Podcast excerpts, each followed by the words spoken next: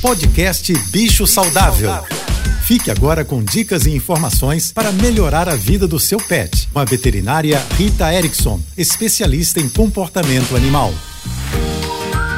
Olá, boa tarde a todos, espero que estejam bem. Eu acredito que todo mundo deseja ter um pet sociável, que gosta de estar junto com pessoas e com outros animais. Mas infelizmente, nem sempre essa é a realidade. Alguns cães não foram bem socializados quando filhotes e têm medo de pessoas e até mesmo de outros cães, ou sofreram experiências desagradáveis e ficaram traumatizados. E a gente precisa ficar muito atento para não expor os nossos pets a situações desconfortáveis. Levar um cachorro para um parcão, por exemplo, ou até mesmo para uma creche, se ele não fica confortável no meio de outros cães, pode ser uma experiência apavorante para ele. E os gatos, às vezes, preferem se esconder se a casa estiver muito confusa, com visitas e etc. Se o seu animal não se sente confortável no meio de muita confusão e outros animais, respeite-o.